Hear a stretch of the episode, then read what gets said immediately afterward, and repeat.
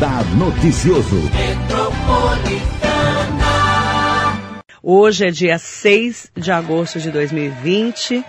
Vamos falar mais sobre a nossa vida no dia a dia com essa pandemia do novo coronavírus, com uma convidada muito especial, que é a psicóloga, que é a nossa querida Fabiola, que está aqui com a gente. E olha, Fabiola Passos, estava falando para ela aqui das transformações de março para cá na nossa vida, né, Fabiola? Bom dia. Bom dia, bom dia a todos os ouvintes. Obrigada pelo convite, Marilei. E realmente, assim, não tem sido simples essa adaptação, né? É, a gente tem sido muito exigido a nossa capacidade de adaptação, de ajustamento, e isso é bem cansativo emocionalmente, né? Tudo é cansativo, né? Porque gera, pra, por exemplo, a gente tem várias pesquisas sendo feitas nesse momento. Tem uma pesquisa com 780 brasileiros que mostra que as queixas em relação ao sono e à saúde mental estão mais frequentes por causa da pandemia da Covid-19. E do total, 44% afirmaram estar com dificuldades para dormir depois da chegada da Covid. Depois disso, tem a queixa também da falta de sono, e a pesquisa mostra também o isolamento provocou o surgimento de ansiedade em 42% dos entrevistados. Uhum. São números altíssimos, né, Fabiola? É, a gente até tem discutido muito na área da saúde mental que nós podemos pensar numa segunda pandemia, que é essa questão do, da saúde mental, né? Ansiedade, estresse pós-traumático, alteração do sono, né? Por um lado, Marilei, eu acho que a gente tem que lembrar que nós estamos numa situação de crise, né? É, e aí é natural que a gente tenha reações, né, a esse estresse todo. Uhum. Então, por um lado, a gente meio que esperava que isso ia acontecer, mas por outro, é importante que a gente tenha um olhar, que a gente tenha, por exemplo, uma conversa como essa aqui, para a gente cuidar e prevenir um pouco mais, para que isso não se desdobre numa coisa mais complicada de lidar, né? Agora, isso acaba acontecendo porque, como nós estamos numa instabilidade ambiental, quer dizer, a gente não consegue prever muito, né? Quando vai acabar, como que vai ser, se eu estou totalmente seguro. Essas preocupações, elas se sobrepõem elas acontecem simultaneamente e isso gera o que a gente comumente chama de ansiedade. E a ansiedade prolongada, ela é uma sensação de estresse prolongado. E o estresse sobrecarrega tanto o sistema neurológico como a parte emocional. Então chega na hora de dormir, a gente fecha o olho e vem tudo de uma vez, né? É. Um monte de preocupações. Então, uma das coisas que é importante é a gente se observar. O quanto de alteração nós temos e o quanto ela está persistindo, né? E aí tem alguns alertas que eu queria que você desse uhum.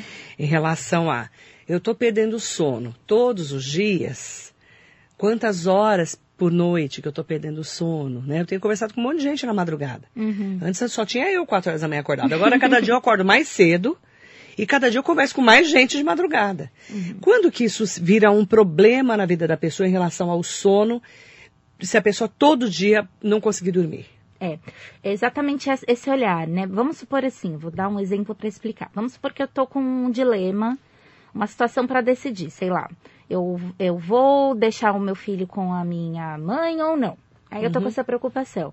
E aí eu tenho uma insônia por dois ou três dias, isso é uma situação, né? Uhum. Tem um dilema, tem uma situação em aberto, à medida que eu vou conseguindo resolver, eu vou recuperando a minha capacidade de dormir um pouco melhor. Agora, quando eu não, não consigo localizar, né, o que está me deixando inquieto, qual é o dilema que não me deixa dormir, é só uma sensação de vigilância e uma dificuldade de relaxamento, aí eu já começo a ligar uma sireninha, né? É, porque daí a gente já pode estar pensando numa ansiedade mais generalizada. Ela não tem uma, um, um motivo. É uhum. É muito diferente quando a gente tem um motivo. Então, isso é um primeiro alerta tá com alteração no sono, não dormiu bem, para um pouquinho e pensa, tem alguma situação em aberto, um dilema, uma situação difícil? Eu vivi alguma experiência negativa essa semana? Se sim, observa por quanto tempo isso se estende e se isso consegue, a partir da resolução desse problema, você volta para um estado um pouquinho mais próximo do anterior. No entanto, se você está com isso recorrente, não consegue dormir e não sabe exatamente por quê, aí é importante a gente pensar em alguns cuidados, né? A gente chama de cuidados de higiene do sono. Esse é, primeir, é o primeiro passo. começar a não ficar muito com as telas perto do horário de dormir, cerca de duas horas antes do horário de dormir. Procurar alguma atividade relaxante perto do horário de dormir. Então, algumas pessoas tomam chá, outras pessoas vão é, tomar um banho quente. Isso é muito pessoal, mas a gente sabe uma atividade que relaxa a gente, né? E a gente tem aí a meditação que ajuda muito nesse processo, né? É. Ah, eu fui lá, tentei esses processos, continuo sem dormir. Aí provavelmente você precisa do olhar de um profissional. Quem que eu procuro? É, eu acho que é, uma, é um olhar multiprofissional, né? Então, acho importante ir ao médico, porque é, é importante a gente ver como é que está o metabolismo. Toda essa sensação de estresse modifica também a nossa, a nossa parte hormonal, uhum. né? É, então, tudo isso precisa ser avaliado. Às vezes, vale a pena um exame de sangue, entender lá junto com o seu clínico geral. Mas se a causa é a ansiedade, aí a gente acaba indo para o processo de psicoterapia mesmo, para conseguir organizar essas demandas e ter um relaxamento. Né? E a ansiedade está ligada, né? Está conectada. Essa coisa de você não conseguir desligar uhum. da vida. É. Né? A preocupação é constante. É, tem pessoas assim que, amigas minhas, amigos meus, que eu tenho conversado na madrugada, é, nossa, tirando assim o problema da pandemia, não tem nenhum problema pontual, como você disse. Sim. Uhum. Mas fica assim, nossa, eu não sei como é que vai ser minha vida, se meu negócio vai dar certo, se eu vou perder o emprego. E então ela fica naquela pré-ocupação. Uhum. Como que eu consigo desligar isso, né? Isso que é difícil, sem ajuda muitas vezes. É, é, é importante a gente ir avaliando, né? O quanto a gente consegue com os suportes que a gente já tem e quando é a hora de ter um suporte a mais, né? Isso que você descreveu é exatamente o que acontece. É, nós temos uma capacidade de fazer uma prioridade das nossas necessidades e uhum. aí a uhum. gente faz uma hierarquia, né? Então, vamos supor, ah, eu tô com fome, eu tenho outras coisas para fazer, mas como eu estou com fome, eu, eu vou colocar isso como prioridade. E aí eu vou lá, resolvo meu problema de fome e depois eu penso numa outra questão. Na ansiedade, a gente perde a capacidade de fazer a hierarquia. Uhum. Todas as preocupações aparecem da, no mesmo momento, elas se sobrepõem e todas são é, urgentes na nossa sensação, né? Então, o trabalho na terapia é muito da gente conseguir identificar quais são essas necessidades, depois fazer uma hierarquia entre elas e depois mobilizar a ação para resolver. Então, eu tô com esse problema do meu trabalho, né? Eu consigo controlar isso? Não, não consigo controlar. Então, eu, eu já posso colocar essa necessidade para o final da fila. O uhum. que, que eu uhum. controlo? Ah, eu controlo o que eu vou comer, eu controlo a decisão que eu tenho que tomar no aqui e agora, né? Então, na terapia, a gente trabalha muito nesse sentido, de trazer a pessoa para o presente, né? De uhum. apoiá-la para voltar para o presente, para o aqui e agora. Só que muitas vezes é um processo difícil num, numa situação de estresse, né? Então, por isso que é interessante você ter um outro ali para compartilhar com você esse processo. E a gente tem que ficar de olho também, Marilei, porque eu, eu fico com a impressão que muitas pessoas sofriam já de ansiedade antes da pandemia mas iam levando, administrando, né? Nunca sentiram a necessidade de um suporte extra. Mas a pandemia meio que revelou isso numa intensidade maior. E aí eu acho que é uma oportunidade que a gente tem de cuidar da nossa maneira, né, de, de viver, de experimentar a vida, para que isso não precise ficar acontecendo sempre que tiver uma crise, né? E se de um lado a alimentação também tem sido uma saborosa fuga para o isolamento, uhum. muita gente engordou nessa pandemia, e a preocupação né, do dia a dia, os quilos a mais na balança também virão um problema para não só você ter abertura para outras doenças, mas também para a Covid-19, né? Uhum. Porque acaba abaixando a nossa imunidade. Uhum. Como controlar a nossa boca, menina, nessa fase? amarrando a boca? Como é que faz, né? Olha, é difícil. Estamos comendo mais. Muito mais, né? Mas eu acho que a gente também está cozinhando mais, né? Em casa. Porque está ficando um pouco mais em casa. Eu acho, eu sou a favor do ponto de equilíbrio, né? Sempre que a gente pensa nessa questão da alimentação, eu tenho uma impressão que a gente fica entre restrição e compulsão. Restrição, é. compulsão. Então, vou entrar numa dieta. Aí fica aquela semana bonitinho, comendo tudo integral. E aí, no final de semana, come o bolo inteiro. Enfia o pé na jaca. É, então eu acho que a gente pode tentar pensar um ponto de equilíbrio. Nós estamos sim buscando conforto na comida. E nesse sentido é legal que a gente tenha um espaço, mas não o espaço todo, mas um espaço para o prazer na comida. Agora, é, com relação a gente ganhar peso ou não, existe um, um, uma questão que a gente vai ganhar, porque mais estresse, menos movimento, muita gente trabalhando em casa. É. Então a gente vai ter uma, um ganho de peso, só que a gente tem que ir observando essa curva, né? Tem a curva da pandemia, mas a gente tem que observar essa curva também. Se o ganho de peso é muito abrupto, você precisa de um apoio aí de uma nutricionista e etc. Uhum. Mas aí decidiu fazer a dieta, não seja radical, porque parece que não, mas quando a gente é radical, a gente abre caminho para compulsão. Se eu consigo fazer uma alimentação legal, mas aí eu tenho lá o meu docinho que vai me trazer um conforto, no final Uhum. de semana eu preparo uma coisa nova. Aí eu acho que a gente consegue balancear, equilibrar, né? E tem um levantamento também que foi feito na revista Alcohol and Drug Review, realizado por um grupo internacional de pesquisadores do Brasil, Canadá, Estados Unidos e África do Sul, e da OMS, Organização Mundial da Saúde, e também a OPAS, que é a Organização Pan-Americana de Saúde, que mostra que em situações de pandemia não é incomum ocorrer aumento nos índices de alcoolismo. Embora a diminuição da renda ou restrições na venda possa contribuir para a redução no consumo. Para chegar a esse levantamento, esse grupo estudou epidemias e surtos ocorridos anteriormente, como a SARS na África do Sul. E esse levantamento aconteceu em março, durante o encontro internacional, pouco antes dos aeroportos europeus serem fechados em virtude da pandemia. E eles estão falando muito que o abuso do álcool durante o isolamento pode acarretar consequências graves, inclusive com o aumento da violência doméstica que a gente tem visto. Você vê que é tudo desencadeia, né? Sim.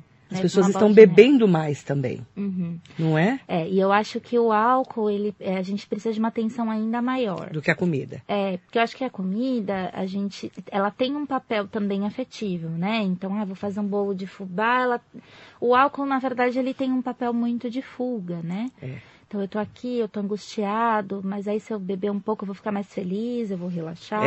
É. Aí quer beber todo dia. E aí, daqui a pouco você tá tomando uma cerveja todo dia, daqui a pouco são três, né? Então, acho que isso é importante de observar. E como a gente tá um pouquinho mais em casa, eu acho que uma, uma forma de lidar com isso é a gente controlar o que tá comprando, né? Então, sei lá, quanto que eu comprava? Eu ia lá no mercado, comprava cervejinha. Quanto que eu comprava mais ou menos por mês? E agora? Que que eu tô, qu- quanto que eu tô comprando, né? Sim. Por um outro lado, é, a gente precisa também pensar em substitutos, né? Eu sempre falo isso, não adianta a gente tirar uma coisa que tem uma função e achar que a gente não vai voltar para ela se ela tem uma função. Então, se o álcool tem essa função de, ah, eu quero um lazer, eu quero relaxar, é importante a gente usar a nossa criatividade para ter momentos de relaxamento, de lazer, atividades que a gente gosta. Eu vejo muitas pessoas, principalmente quem está trabalhando em home office, a vida virou um trabalho contínuo. De noite. Emenda um trabalho no outro, de manhã, de tarde, Eu de tenho noite. É. visto muito isso. Muito. Pessoa trabalha dia e noite. Não desliga. Uhum. E aí é óbvio que ela tá esgotada. Ah, eu vou tomar aqui meu vinho. Daqui a pouco tá tomando uma garrafa de vinho por dia, né? Então, assim, a gente precisa ter momentos de. Agora eu vou ter meu lazer, o meu relaxamento, mesmo que ele seja adaptado, né? Mesmo que a gente não esteja fazendo o que fazia antes. Mas eu preciso ter, né? Então, isso fica esse alerta aí para todo mundo que está trabalhando em casa. É, é natural que o trabalho nos engula, né, em casa, porque, ah, eu tô aqui mesmo, né? Deixa eu já resolver esse probleminha. Coloque horário, mude o espaço, né? Então, eu vou trabalhar na mesa, trabalhe na mesa. Quando você tá no sofá, você não trabalha mais, né? E aí, tentar administrar isso é uma das formas da gente cuidar para ter cuidado com essa questão do álcool, né? Mas é, um- é uma coisa esperada, é, a gente já percebeu, né, o CAPS, é, álcool e droga aqui da região, já percebeu que teve um índice maior de recaídas, então também não vamos entrar num processo de culpa muito intenso. Aconteceu, tá percebendo? Faz essa reflexão. O que, que eu posso fazer de lazer, de autocuidado, para substituir isso que eu tô tampando, né, com as substâncias. Mandar bom dia pro Jacaré da Rodoviária de Arujá, sempre aqui com a gente. Duda Penacho, Bel Rocha, Jorge Menezes Dantas, Heitor Ribeiro Crespo, bom dia, querido. Mandar bom dia também Então, é o que o Heitor está falando, Uhum. meu professor de geografia, um querido. Problema é comer mais e fazendo menos atividades. Sim. Porque você não queima mais caloria como queimava. Você não anda como você andava. O pessoal não está praticando esporte como antes. Não voltou à vida normal, Uhum. né? É, exatamente. Mesmo com os parques já abertos em horários restritos, nem todo mundo está conseguindo ir para o parque. Muita gente com medo, Uhum. né, da pandemia ainda. Ainda bem que tem medo, né? Precisa ter medo, porque ainda é um momento que estamos no meio de uma pandemia, embora as pessoas estejam mais relaxadas, e é um erro também. É. É, eu acho que é difícil, né, a gente ficar entre a fobia e o relaxamento total, né? A gente está sempre em polaridade. Tem pessoas que não estão conseguindo fazer nenhuma atividade porque tá com muito medo. É. Que aí a gente já entende uma espécie de fobia. É, não sairei de casa ainda. É, e tem as pessoas que estão vivendo como se nada, Nada- tivesse acontecendo. Aqui não né? tem pandemia. É, então eu acho que a palavra é sempre o equilíbrio. Eu concordo com ele e por isso que eu falei que assim, um ganho de peso é esperado, minha gente. A gente mudou nossa rotina do dia para noite. É duro, gente. E aí entra essa questão, né, de não, não estarmos tão ativos. Além disso, o cortisol, que é um hormônio que produz muito no estresse, ele é, também implica em, em aumento de peso. Então, hum, alguns quilinhos todo mundo vai ganhar, isso é esperado, tá? O que a gente tem que olhar, eu tô ganhando peso muito rápido, eu en- engordando assim 2, 3 quilos por semana e não paro, aí eu acho que já é o ponto de vamos pensar que eu, beleza, a gente não consegue praticar atividade física na mesma intensidade, mas o que, que é possível fazer na minha Exatamente. casa, né? Então acho que aí a gente tem que dar essa análise, mas concordo que um pezinho a gente vai ganhar, né? Heloísa Moreira, bom dia. Eu sempre tive insônia, tomo chá. Às vezes não resolve, mas não acho um problema. Uhum. Então, aí às vezes a pessoa já está acostumada com a insônia, né? É, e, e aí eu acho interessante também a gente pensar que nós temos necessidades de sonos diferentes, viu, gente? Esse- essa questão das oito horas por noite, ela é, ela é meio mito, tá? Essa é uma média. Mas existem pessoas que dormem cerca de cinco horas e se sentem bem. Isso é, é- é muito autorreferente, né? A gente que analisa, porque às vezes a pessoa fala assim, eu não tenho problema com insônia. Aí quando você conversa um pouquinho mais, a pessoa fala, ai, mas eu tenho uma dor aqui, uma enxaqueca. Seu corpo tá com um problema com a sua insônia, É, né? o corpo está respondendo. É, agora, se realmente você vive sua vida, naturalmente dorme menos horas, tudo bem. O que não é legal, gente, é trocar dia pela noite, tá? É claro que em algumas profissões isso é necessário, a pessoa se adapta, o organismo vai um pouco junto. Mas até para quem trabalha em sistema de plantão, a gente orienta, olha, não passa a vida toda assim não. Em algum momento tenta trocar por quê? Porque o nosso corpo, ele se orienta pela iluminação. Então é muito melhor o sono quando a gente está no período da noite, que está escurecendo, do que o sono durante o dia. Então isso é importante também para quem fisiológico, sofre né? É. É importante ficar atenta a isso, principalmente Sim. quem já trabalha de dia e de noite. Sim, fica, Né? isso é muito importante. Ah, eu tô com insônia, vou tirar um cochilo à tarde. Aí você vai manu- fazer a manutenção da insônia à noite, né? Exatamente. Então tem que tentar. Tá com ajustar. sono para poder dormir. Uhum. É, Rovane Lopes, bom dia. Roberta Lopes também, bom dia para você. Elizabeth Faria, muito bom dia. Mandar bom dia também pro doutor Adriano Baeta, Cleiton Passos. A Fabíola também é Passos. Será que Aham. somos primos? É bem possível, hein? O meu Passos é, é made in Bahia. Meu pai é de Porto Seguro. Não sei você, depois você me conta. Ai, Cleiton, um beijo, querida. Jane Garcia. Por que que a gente tem ansiedade, Fabíola Passos? Ai, eu acho, é multifatorial, né? Eu acho que tem uma tendência, então alguns de nós temos uma tendência Uhum. emocional a desenvolver ansiedade, mas a gente tem um fator do ambiente que é essa, esse modo de vida que nós criamos, com muita informação. Esses dias eu estava conversando né, com uma colega e falando, nossa, já pensou se a gente tivesse passado a pandemia em outra era, em que a gente não estivesse com o smartphone na mão o tempo Nossa. todo? Será que a gente ia ficar tão ficar. estressado, né? Como é que seria? Seriam outros dilemas, a dificuldade de contato, a saudade, mas talvez a gente não ficasse nessa nesse consumo Neura. frenético de informação. Neura, né? É, Porque há 100 anos não tinha nada disso. sim. E aí, o que que sabia-se? Sabia-se que tinha que ficar em casa, né? Se a gente for pensar na gripe espanhola, né? Bom, tem que ficar em casa, as pessoas estão morrendo, mas não tinha essa coisa de, É. né, ver a informação toda hora. Então, eu acho que a nossa forma de viver contemporânea está contribuindo com a ansiedade. Se a gente for pensar no computador, o computador abre várias abas ao mesmo tempo, né? É. E aí a nossa cabeça tá assim. E isso gera ansiedade. A gente abre várias abas ao mesmo tempo, pensa em várias coisas simultâneas e isso gera ansiedade, né? Importante diferenciar um episódio de ansiedade do transtorno de ansiedade. Qual a diferença? O episódio de ansiedade tem contexto. Então, ah, minha mãe está internada, por exemplo. É um contexto, você vai ter um, uma sensação de ansiedade, né? O transtorno de ansiedade, ele é mais generalizado. Além de ser generalizado, ou seja, eu não consigo entender por que aparece do nada, né? Eu faço assim do nada porque sempre quando a gente vai na psicoterapia a gente vai entendendo por quê, mas aparece meio abruptamente. Além disso, ele atrapalha minha vida funcional. Ou seja, atrapalha meu trabalho, atrapalha minha alimentação, atrapalha o meu sono, né? Quem faz essa leitura? Equipe de saúde mental, psiquiatras e psicólogos, tá uhum. tá bom? Então, às vezes a gente se autodiagnostica, né? A gente entra lá no Google e fala, eu tenho transtorno de ansiedade.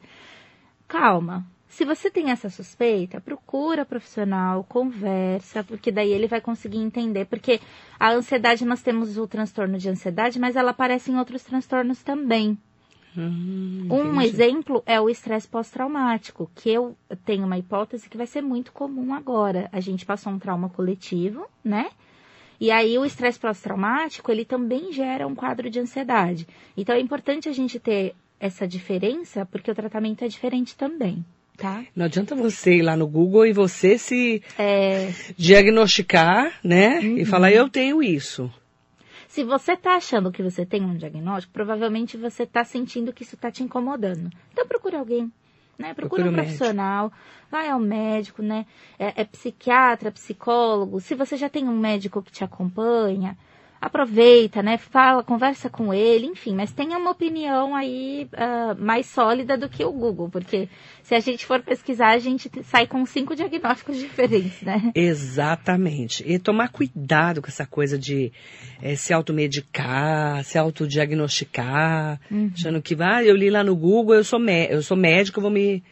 Eu já estou definindo o que eu tenho. É, e essa questão da automedicação é super importante, Maneira, porque medicação é, que tem esse papel, ansiolítico, antidepressivo, são medicações delicadas. Elas não são assim um horror, tá, gente? São medicações como outras qualquer. Mas elas são delicadas porque elas têm uh, funções que às vezes se desdobram numa reação que você não esperava. Então, às vezes, a pessoa é ansiosa e aí ela toma medicação que deixa ela mais ansiosa. Então, não façam isso. Procura orientação, né? A gente tem equipes de saúde.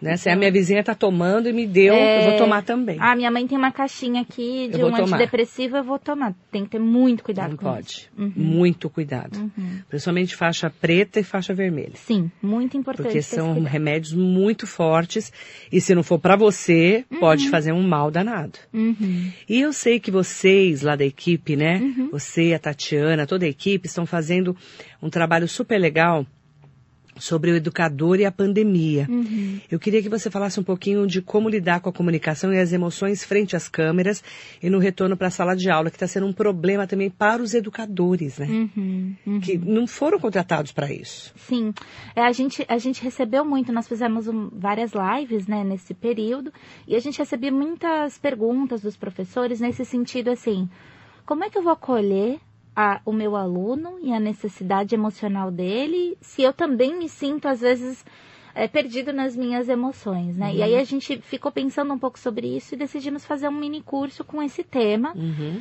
É, eu acho que são, é, um, é um ciclo, né? A gente vai falar, a Tati vai falar profundamente, a, a Tatiana Franco, né? Uhum. Vai falar profundamente sobre comunicação, né? Como que a gente se comunica de uma forma assertiva nas aulas tanto as aulas online quanto a presencial. A gente ainda não sabe muito como vai ser esse retorno, mas ao que tudo indica, a gente vai viver um período de ensino híbrido.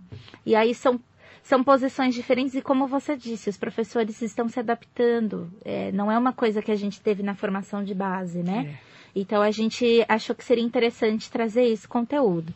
E aí nós vamos falar também sobre educação emocional, que daí tem a ver com o acolhimento das crianças e as demandas emocionais.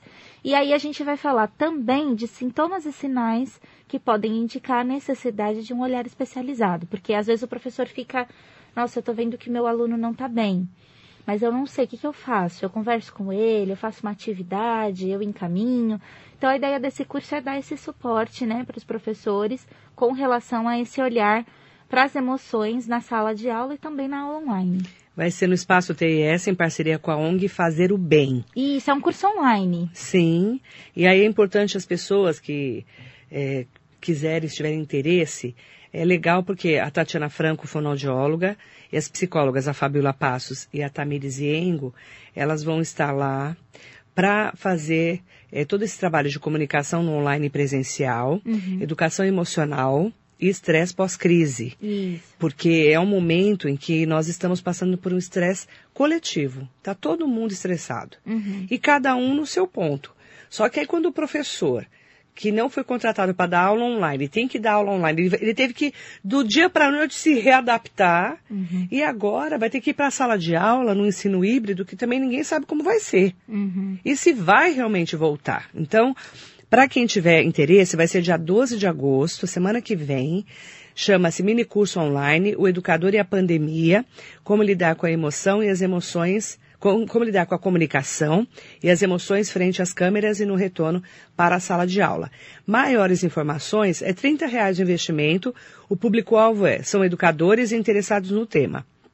Aí, para quem tiver interesse, pode entrar em contato com a TIS, né? Uhum. É só entrar é, lá no arroba. Isso, arroba TS Terapia e Saúde. E aí vocês podem mandar é, a DM pra gente que a gente manda as informações, uhum. ou também podem entrar em contato com o nosso WhatsApp. Pode, esse daqui, aqui. não é, ó? É esse? 98 335 6849? Isso mesmo. 11 98 335 6849. Tatiana Franco, da ONG Fazer o Bem e do TIS. É importante falar. É, para quem tiver quem quiser maiores informações, pode também mandar um direct para as meninas uhum. para poder ter mais informações. 11 98335 6849. Depois eu vou postar também lá nas minhas redes sociais para vocês terem maiores informações. Uhum. E aí eu pergunto, né? Você olhando os alunos, atendendo é, tantas pessoas nessa terapia até online, você acredita que estamos prontos para voltar em setembro? Ai, que pergunta desafiadora. Eu acho que é, não estamos prontos, mas podemos fazer uma transição. Acho que todo, todo esse processo da pandemia foi nos ensinando a importância dos processos e das transições, né? Então, se houver retorno, quando houver o retorno, isso precisa ser feito muito aos poucos, muito devagar, cada um respeitando o seu próprio ritmo. É um apelo, inclusive, que eu faço aqui para direção, direção, coordenação, todo mundo que, que sistematiza né, os retornos, vamos considerar o ritmo dos professores e dos alunos, né? Uhum. E eu sei que os pais estão ansiosos, que os alunos estão perdendo conteúdo, mas nesse momento, gente, isso não é o mais importante. Ano que vem, a gente vai arregaçar as mangas e vai atrás do, do conteúdo. Nesse momento, é importante a gente fazer isso com segurança tanto a segurança sanitária, mas também a segurança emocional, né? Então é uma coisa é. aos poucos. Para quem, por exemplo, está com fobia para sair de casa, não vai dar para sair de uma vez. Vai ser aos poucos, né? Então acho que é mais nesse sentido, né? Acho que não estamos prontos ainda, mas podemos fazer uma transição mais tranquila. Se a gente tiver pressa, pode ser pior, né? Manda bom dia para Esmeralda Rosolém e para todo mundo que nos acompanhou aqui na entrevista com a Fabiola Passos. Obrigada. Obrigada a vocês. Sempre bom estar aqui. Sempre importante a gente falar desses temas, né? A gente aguarda é. vocês lá no mini curso também para aprofundar um pouquinho. E eu agradeço em nome da TS também. Agradecer a você, a toda a equipe das meninas uhum. e também para maiores informações. Depois eu vou até postar aqui nas minhas redes, tá? Uhum. E aproveitar para mandar para vocês o número 1198 335 6849. Muito bom dia para você. Bom dia.